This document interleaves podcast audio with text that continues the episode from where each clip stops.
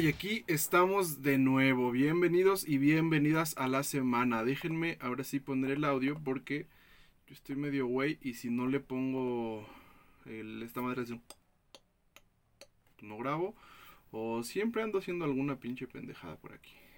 Pero lo importante, queridos y queridas, es que aquí estamos. Seguimos en cuarentena, ya se está planeando, me comentan, me comentan ahí mis mis este pues mis fuentes, mis fuentes ahí en en gobernación que ya se está planeando el Gatel que va a salir pero de Santa Claus, ya vestido de Santa Claus. Entonces, bueno, pues eh, si eso es lo que nos toca, creo que eso es lo que aceptaremos con honor y con toda la valentía. No sé cómo anden ustedes. Yo pues afortunadamente eh, pues sigo en mi casa y creo que así es como hay que verlo. O sea que afortunadamente estamos en nuestras casas. Eh, quisiera yo estar en Cancún bien tomado. Eso es lo que a mí me gustaría.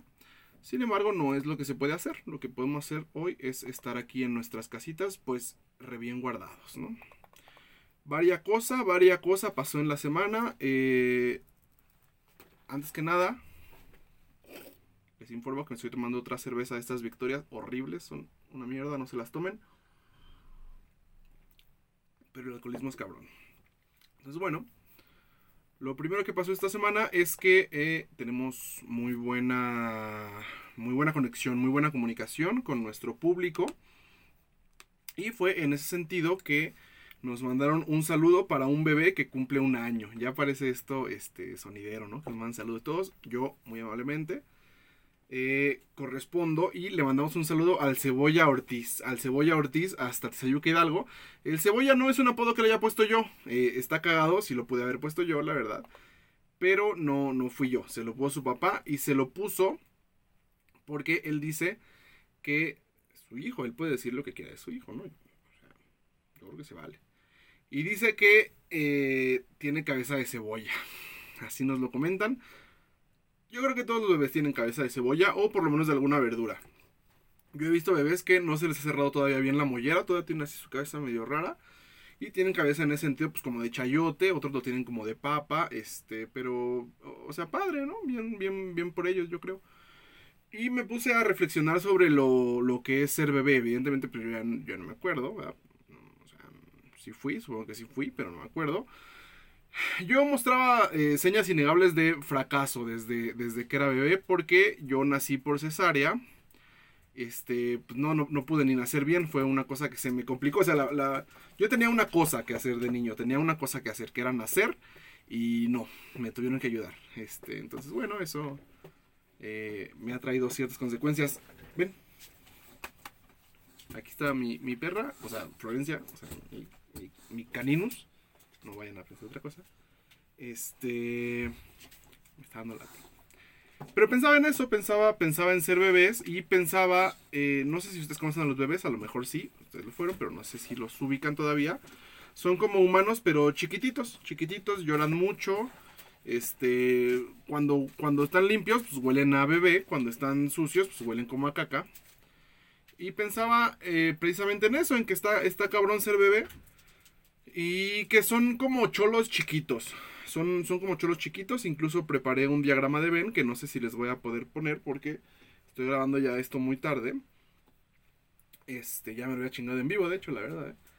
Pero bueno, son como, son como cholos chiquitos porque si, casi siempre, no siempre, pero casi siempre andan pelones, andan ahí rapadones. Este, gritan para quitarte las cosas, como pues, también los cholos, y traen su ropita bien tumbada. Entonces eso es padre, los bebés son chidos, en ese sentido le mandamos, en ese sentido así dice un güey que me caga, no lo voy a decir. Este, pero bueno, le mandamos un saludo al Cebolla Ortiz, que guarden este podcast, esto afortunadamente queda grabado para la, la, para siempre, para la historia. El Cebolla Ortiz va a ser el goleador más grande que haya visto la selección nacional de fútbol, igualando, no superando, pero sí igualando a Javier Hernández. Aquí lo guardan, aquí lo oyeron primero. Y se los digo yo, que soy su amigo. Otras cosas que pasaron durante la semana, además de que me pidieron saludos a niños, como, como si fuera yo Chabelo. Eh, pasó lo del proyecto 18 de Andrés Manuel López Obrador. No sé si usted, o sea, Andrés Manuel sí lo conocen, ¿no? Si no lo, lo odian, lo aman. Creo que no hay ningún punto medio. Pero durante la campaña ustedes recordarán que tenía un dominio que se llamaba Proyecto 18.mx que, bueno, pues ahí tenía sus documentos, que yo voy a hacer esto, que al final ya está haciendo eh, totalmente otras cosas, como militarizar el país, pero no vamos a hablar de esto aquí, aunque ya lo tocamos un poquito. Eh, sin embargo, eh, es muy importante que, que, que, si ustedes tienen un proyecto web, tienen un proyecto en, en redes sociales o en general en internet, tengan mucho cuidado con su dominio. Primero que pongan un dominio que sea fácil de encontrar, porque, o sea, pero no tan fácil, ¿no? Para que, para que los puedan ubicar bien. Pero en segundo lugar, que sí tengan mucho cuidado con su dominio y que lo conserven eh, por un tiempo considerable, que paguen este, para que lo puedan tener varios años, porque si no les va a pasar esto que le pasó a Andrés Manuel, que eh, alguien por ahí se metió de manera muy ociosa a revisar el proyecto 18, ni tan ociosa, ¿no? Se metió a ver qué rollo ahí con el proyecto 18.mx y entonces eh, le, dio clic ahí a un pie de página en el documento que estaba la, eh, en, el, archivo este y ¡pum! Una página porno. Eso es lo que pasó. Alguien eh, compró el dominio de proyecto 18.mx y es una página porno. Los invito a que no la abran, este, porque se les van a llevar nada ahí de virus sus computadoras, pero ahí está y la, de, la dejamos la información y la gente que lleva la estrategia de AMLO me parece que son muy malos.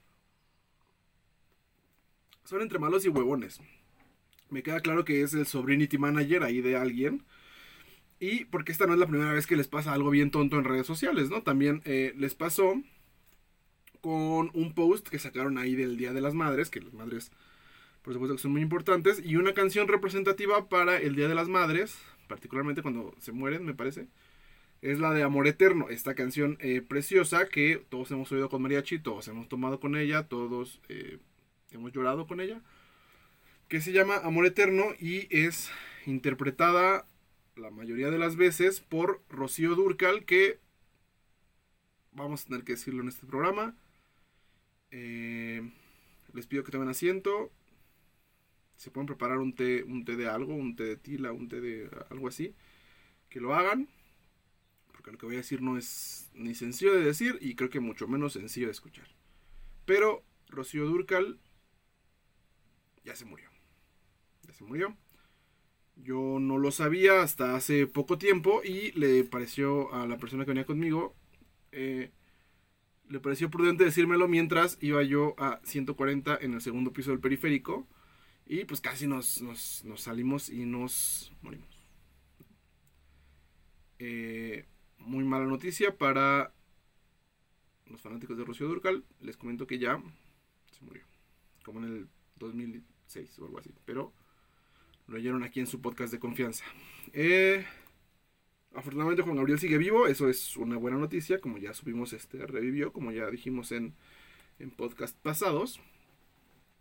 Y bueno, a, la, a la gente de estrategia digital de Andrés Manuel le pasó esto del proyecto 18 le pasó también lo de Amor Eterno y les pasó otra cosa así, pero bien pendeja. Si ustedes han llevado redes, saben que esto puede pasar, pero este, pues te das cuenta de volada y lo, lo, quitas, ¿no? Pero bueno, desde la cuenta de la CENER, que es la Secretaría de Energía, que es esta que encabeza Rocío Nale, se aventaron un tweet así. Yo soy Chairo, pero el tweet estaba así chairísimo, de que, de que no, no, no tumbarán al compañero Andrés Manuel, porque bla, bla, bla.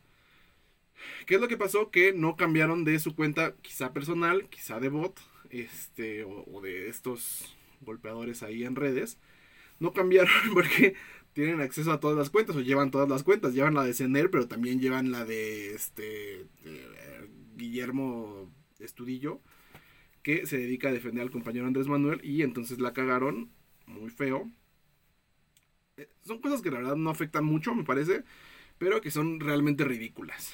Y hasta Rocío Nale tuvo que salirse a disculpar. Y entrando al tema de políticos que no... Bueno, ella, Rocío Nale sí pidió disculpas, pero otros que no pidieron disculpas. ¿Ustedes se acuerdan del maquillo? ¿Saben quién es el maquillo? Si ustedes saben de algo de política de este país, pues sabrán quién es el maquillo. El maquillo es un panista muy respetable, cosa que no se puede decir de muchos. Pero bueno, el maquillo era uno de estos bárbaros del norte, estos carones así blancos, miden como 3 metros de estatura, tienen barba, por supuesto. Eh, compitió por la gobernatura de Sinaloa, si no me equivoco, contra la Bastida, este otro personaje eh, re interesante que en un en un debate presidencial, dijo, a mí me han dicho mariquita, me han dicho mandilón, me han dicho la vestida, esa frase es épica, y eh, compitió contra él el maquillo y perdió. Se supone que en un fraude y encabezó un movimiento por la democratización del país, cosa que está, que está muy bien. creo que sí, creo que, creo que el maquillo tuvo mucho que ver en la democratización de este país, ¿no?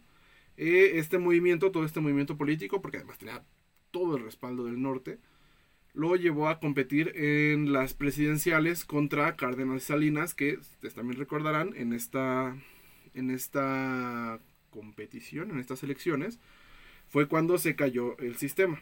Bueno, nada más un poco de contexto para que sepan quién es el Maquillo.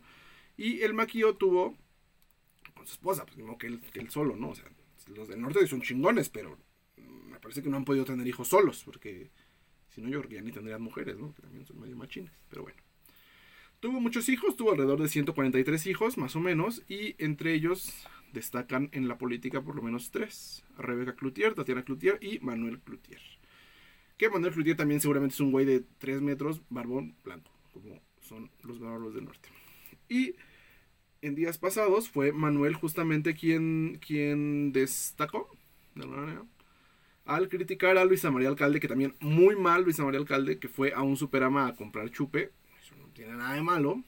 Eso no tiene absolutamente nada de malo. Lo que tiene de malo es que se quitó el cubrebocas para hablar por teléfono. Mm, mm. Fue una cosa bastante tonta y bastante chafa. Pero más chafa lo que le dijo Manuel Cloutier. Porque dentro de las eh, recomendaciones que hace la Secretaría del Trabajo ahora para regresar a trabajar, quienes participan de actividades esenciales, quienes de esa cuenta les pedimos que lo hagan con mucho cuidado si tienen que salir, eh, pues una de las recomendaciones es que tenían que quitarse la barba. La barba. Y Manuel Cloutier yo me imagino que leyó mal y dijo o pensó que, este anuncio decía que tenían que quitarse el pito porque estaba re ofendido Manuel Cloutier. Son, son, estos libertarios luego medio raros, ¿no? Eh, no sé. Y entonces dijo, dijo que él no se iba a quitar la barba, dijo yo no voy a quitar la barba, porque además Luisa María Alcalde tiene el pelo bien largo y bien chino y bien mantecoso, que le dice, tiene el pelo bien mantecoso la secretaria del trabajo, y hasta que ella no se corte el pelo hasta las orejas, yo me voy a quitar la barba. Muy ofendido estaba. Eh, esto es, me parece, un síntoma de que ya todos estamos bien pinches locos por la cuarentena. Eh, desde este podcast le pedimos que mantengan la cordura hasta donde puedan. Que no se tornen violentos. Este. Y que si tienen que regresar, así se quiten la barba. Si no se la quieren quitar, pues. Afíliense al pan, supongo. Eh, otra cosa de gente blanca y barbuda que pasó es lo que pasó en la Brigada para leer en libertad, Brigada para leer entre camaradas, eh, si usted no sabe qué es la Brigada para Leer en Libertad, eh, se lo explico aquí de, volada. Es una AC que se encarga esencialmente de fomentar la lectura en lugares que tienen poco acceso, ¿sí? como eh, municipios bastante castigados económicamente. pues ahí se, se, dedican a trabajar la brigada y lo hace mediante dos estrategias principalmente. La primera pues son talleres, eh, talleres muchas cosas para fomentar la, escritura, para fomentar la lectura, cuentacuentos, este tipo de cosas que son padrísimas. Y también eh, editando y trabajando libros muy baratos, realmente muy baratos. O sea, eh, estoy hablando de libros de 10, 15, 20 pesos, ¿no? Con muchas temáticas de, historias, pero también de, historia me refiero, pero también de literatura, pero también de teatro. Entonces, padre, tienen un, un libro, sacó ahí... Es, similar a la estrategia de la, del Fondo de Cultura Económica que sacaron por ahí Ricky Tikitabi, que es un libro bien chido. Bueno, pues este tipo de estrategia tiene, eh, la Brigada para Leer en Libertad y nos vamos a meter en temas espinosos. Así que si anda usted en chanclas, como o descalzo, como andamos todos, pues le pido que se ponga tenis porque va a estar un poco espinoso esto. Porque el cartel que sacaron de un curso que pues, la verdad iba a estar bastante chido, que iba a ser eh, esta semana, me parece, esta semana que, que empieza a correr, eh, era un cartel que estaba integrado por nueve hombres. Usted me va a decir, pues sí, pues claro, pues los hombres escriben. Y yo estaré de acuerdo que los hombres escriben, pero también las mujeres. Y me va a decir usted también, porque ya es bien necio y ya sé que anda tomado. Ya lo vi que anda tomado. Yo no, porque no he conseguido cerveza. Dígame dónde la consiguió. Pero mm, usted me va a decir que no hay que garantizarle espacio a las mujeres nomás porque sí. Mm, yo no sé. Pero lo que sí creo es que este cartel da el mensaje de que las mujeres en este país no escriben. Y eso creo que no es cierto. Creo que hay grandes escritoras en este país y creo que hay que reivindicar a las mujeres que escriben, no, no porque las mujeres quedan mejor que los hombres o lo que sea, sino porque también escriben. Y creo que si hay similar número de mujeres que escriben, pues también debería ser similar número de mujeres que leemos. ¿Saben? Yo digo. Y esto, este acto es en particular importante porque la Brigada para la Libertad en gran medida ha dejado de ser un poco una ACE, sigue constituida como tal, pero en parte ha dejado de serlo porque se ha estatizado. Y es una herramienta del Fondo de Cultura Económica que es la, un órgano que preside Taibo. Paco Taibo II, si no lo conoce. Muy blanco, barbado, que fuma. Así es como lo podría. Muy culto, muy culto, muy culto. Eh, después la brigada aclaró, esto se me hace chafísima, que, que, que, que o sea, el cartel lo anuncia nombres, pero si hay que pedir disculpa por un tema de género, pues mandamos una mujer. Eso se me hace chafísima, no por demeritar a la persona que hizo el anuncio, por supuesto, sino se me hace bastante chafa. Pero bueno. Y la brigada, brigada aclaró que sí habían invitado mujeres, pero que, les habían cancelado, dice. Y tuvieron que completar pues con, con, puro camarada machín. Y que se les hacía una falta de respeto andar ahí invitando a mujeres a la mera hora. Así que saben qué, mejor miren, bye. Bye y ya no damos este curso y pues ahí se sigan aburriendo en su pinche casa. Yo no sé. Eh, muy chafa me pareció esto, creo que hay que tener especial cuidado, particularmente cuando es del Estado, pero realmente siempre. Cuando es del Estado más, pero siempre, ¿saben? Y yo, como les comentaba, no estoy de acuerdo con esta cosa de que las mujeres no escriben. Yo creo que o sea, muchas mujeres son grandes escritoras. Entre ellas, la autora de este libro, que probablemente voy a mencionar mal su nombre, pero se llama Alay de Ventura. Este libro se llama Entre los Rotos, y yo moví la cámara, casi la tiro, no la tire, no la tire. Este libro se llama Entre los Rotos. Ella, eh, además de ser una gran, gran escritora, es una gran, gran tuitera. Se llama Amiguis en Twitter, A-M-I-G-U-I-Z, porque todavía podemos deletrear. En Twitter, y es muy chistosa, es eh, muy, muy, muy chistosa y su libro es una maravilla. Es una biografía, lo cual es curioso porque ella es bastante joven, entonces eh, parecería que las vidas que merecen ser contadas son las de las personas que ya vivieron muchos años, ¿no? Y que además hicieron cosas eh, como extraordinarias, no sé si llamarlo de esa manera, pero pues me parece que aún no es el caso de Alay de Ventura, quien eh, realmente narra su infancia, narra su infancia, narra después un poco su adolescencia, poco de ello, y después eh, narra cómo, eh, me parece que de Veracruz, se va a la Ciudad de México a estudiar y pues cómo son estos años, ¿no? Realmente me, parece, a mí escribir me parece un acto muy, muy, muy generoso porque eh, me parece que es abrir tus ideas y sobre todo, eso como en la academia, pero además cuando es literatura abres tus sentimientos, me parece. Cuando escribes un libro y más cuando es una autobiografía, que no sé, porque es algo que descubrí hace poco, si este es un ejemplo de autoficción. Yo creo que toda autobiografía tiene un poco de autoficción porque me parece que no puedes contar tu historia eh, de manera totalmente fidedigna. Me parece que evidentemente tomas licencias y muchas de las licencias eh, son porque así interpretas tú tu vida. Creo que esto pasa con este libro que, insisto en que me parece un libro bellísimo que se llama Entre los Rotos. Eh, creo que nos permite identificarnos mucho Y nos permite también darnos cuenta de que las personas que pasan por nuestras vidas no son totalmente malas ni totalmente buenas, sino que hacen cosas buenas y hacen cosas malas. Y al final uno puede hacer una valoración de, de si una persona es buena o mala, pero al final esta valoración es bastante, bastante artificial, ¿no? Eh, nosotros nos relacionamos con quien queremos a partir probablemente de sus acciones, pero pues ellos no son ni buenos ni malos, sino hacen cosas. Esa es la gran lección que me parece eh, que nos deja entre los rotos. Yo se los recomiendo mucho. Se los recomiendo mucho. Eh, insisto que me parece un libro muy muy bonito, con una prosa fantástica y una historia muy bien llevada. yo lo compré en, en, Gandhi, en Amazon me parece que está agotado, pero le invito a que lo busque porque es un libro chulo. Y por último, ya casi nos vamos, que ya vi que ya se me anda durmiendo.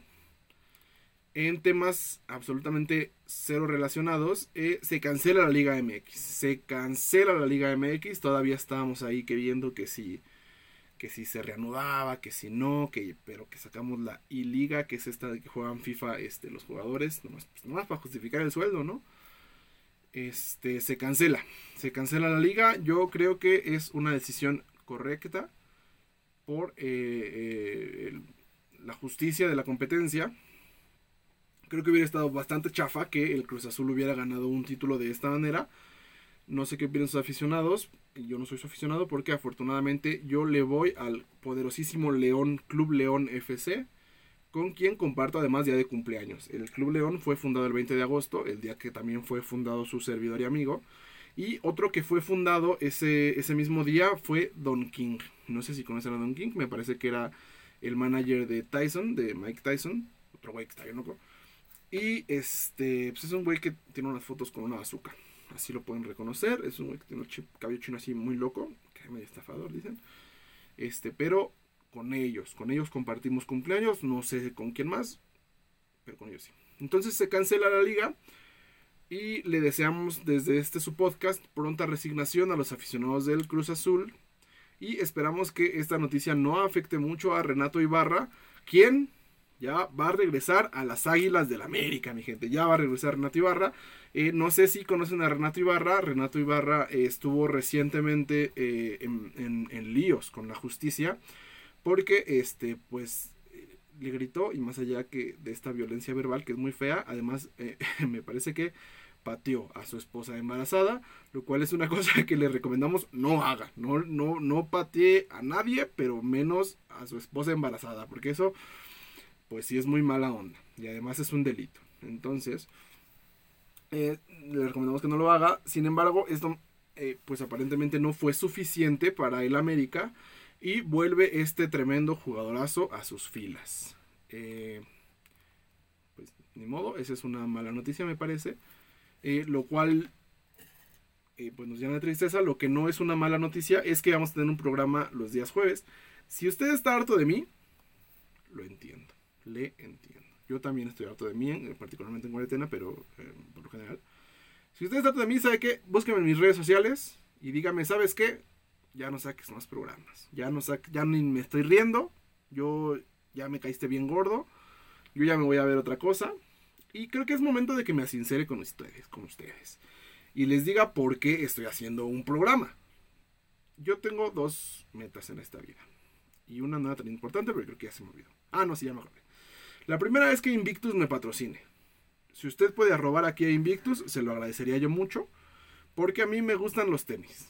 A mí lo que me gustan son los tenis. Traigo mis playeras ya bien rotas, pero en tenis andamos bien, lo que sea de cada quien, le invertimos. La primera eh, misión de este podcast es esa, que, Invictus me patrocine.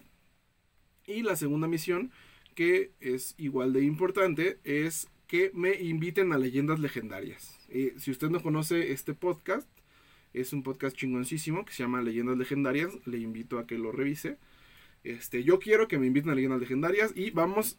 Es más, ¿se acuerda que le dije que me dijera que ya no hiciera mi programa? Pues me vale madres. Porque yo lo voy a seguir haciendo hasta que me inviten a leyendas legendarias. Eh, me lo puede decir esto en mis redes sociales, que son Pepe Naipes en Twitter, que son La Perra Vida en Instagram y La Semana con José Barajas, tanto en Facebook como en YouTube y también en Spotify y en muchos otros que ya ni me acuerdo, porque son muchos eh, canales de, de, podcast ahí. búsqueme, búsqueme, este, mándeme sus preguntas cuando, cuando, cuando usted guste. Le voy a decir cuando, yo se lo pida, pero cuando usted guste, ¿sabe qué? Dígame, yo tengo una pregunta, ¿sabes qué, José Barajas? Yo tengo una pregunta, dígamela. Si la sé, si sé la respuesta, se la diré. Si no la sé, no se la diré porque tampoco lo voy a andar inventando yo ahí cosas, ¿verdad? Eh, tenemos ya las preguntas para la... ¿Qué fíjese yo? E. Le, pido mis disculpas si trae audífonos. Eh, tenemos ya las preguntas para el programa del día jueves. Vamos a estar respondiendo cosas re interesantes que me preguntaron. La, una de ellas, quizá la más interesante para mí, es quién creo yo que fue el mejor amante de Irma Serrano. Lo platicaremos. Y también estaremos hablando un poco de SpaceX, de SpaceX y de Elon Musk. Va a estar variadito el programa del jueves. Entonces, le invito a que nos siga sintonizando, si, si así lo considera usted prudente, y además que nos comparta, que comparta esta buena onda que tenemos en este programa, que se lo pase. ¿Sabe qué, tía? Ya no mande fake news, escuches este podcast. ¿Sabe qué, vecino? Ya no le ande echando veneno a los perros aquí en la calle, escuche este podcast. ¿Sabe qué, gobernador de tal estado? Ya no, ya no ande robando, ya no ande robando. Escuche mejor este podcast.